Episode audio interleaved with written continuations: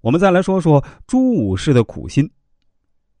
神机军师朱武以极大的耐力和毅力，终于劝服九纹龙史进当上了少华山大王，而自己则退为军师，辅佐史进，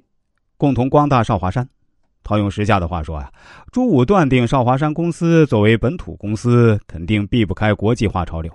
于是非常有战略眼光的引进了外部 CEO，对少华山公司进行了国际化改造，从而迅速在本土企业中崛起。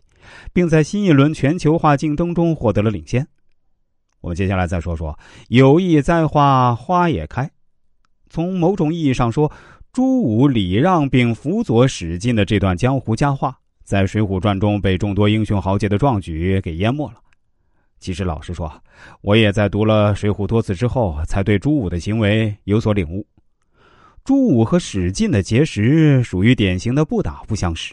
本来朱武这个少华山大当家的，他应该是小心翼翼的回避与史进正面接触，以免给自己带来不必要的麻烦。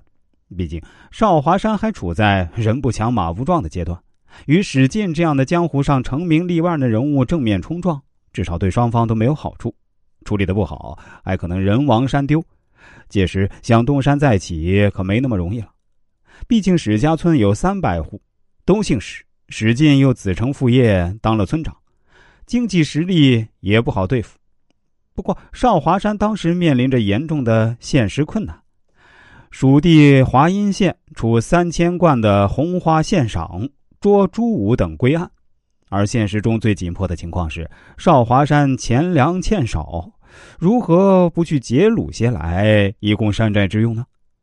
聚集这些粮食在寨里，防备官军来时也好与他们熬熬。外出劫掳的任务由二当家的跳涧虎陈达主动承担，不过在去那里抢劫时，朱武和陈达意见不一致，陈达还是牛劲儿上来了，直接叫板史进去了。结果不仅陈达被史进捕获，甚至逼出了史进挑战少华山的劲头。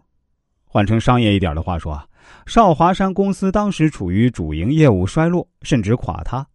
银行不仅不援手，还催债。非常像这两年的中国房地产公司。朱武的主张是建立点小的业务，不使资金链断裂，或者短期融些资金，而融资任务由副总经理陈达承担了。朱武的意思是，公司与史家村公司虽是近邻，但史进总经理要兼并自己公司的意图已经非常明显了，犯不着在目前状况下去那里融资。